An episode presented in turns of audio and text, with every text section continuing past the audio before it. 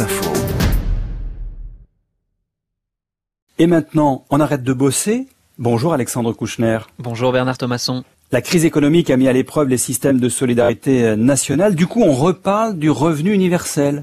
Eh oui, vous l'avez peut-être oublié, mais le candidat socialiste à la présidentielle, Benoît Hamon, en rêvait, le Covid-19 l'a fait. Le revenu universel a fait son retour dans le débat public. Il a été instauré en Espagne en pleine crise sanitaire sous la forme d'un revenu minimum vital temporaire de 440 euros par mois pour ceux n'ayant pas assez cotisé pour avoir droit aux allocations chômage. Mais il n'y a pas que les gouvernements de gauche qui y pensent. Au Royaume-Uni, 170 parlementaires de différents partis ont publiquement demandé l'instauration d'un revenu universel d'urgence.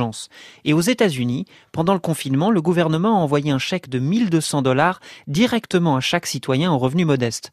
Ne lui dites pas, mais voilà Donald Trump devenu le plus socialiste des présidents américains. D'ailleurs, Alexandre, quel est le principe de ce revenu? Eh bien, qu'il s'appelle revenu universel ou revenu de base, il s'agit d'un soutien financier universel, automatique et inconditionnel qui viendrait remplacer les autres allocations sociales.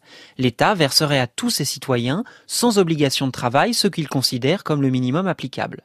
Les débats font évidemment rage sur le montant de ce revenu et la mise en place d'éventuelles conditions, mais selon ses défenseurs, ce système serait plus adapté à des carrières moins linéaires, à l'effacement du salariat et au chômage de masse. Vous seriez libre d'employer cet argent pour étudier, consommer ou ne rien faire.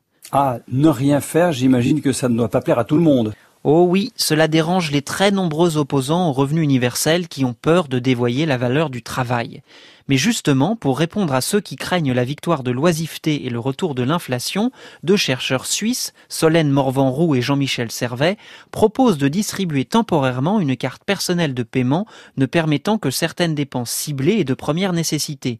Cette carte pourrait ainsi favoriser les entreprises limitant leur impact environnemental ou être fondante, c'est-à-dire perdre de sa valeur avec le temps pour éviter l'accumulation de cet argent.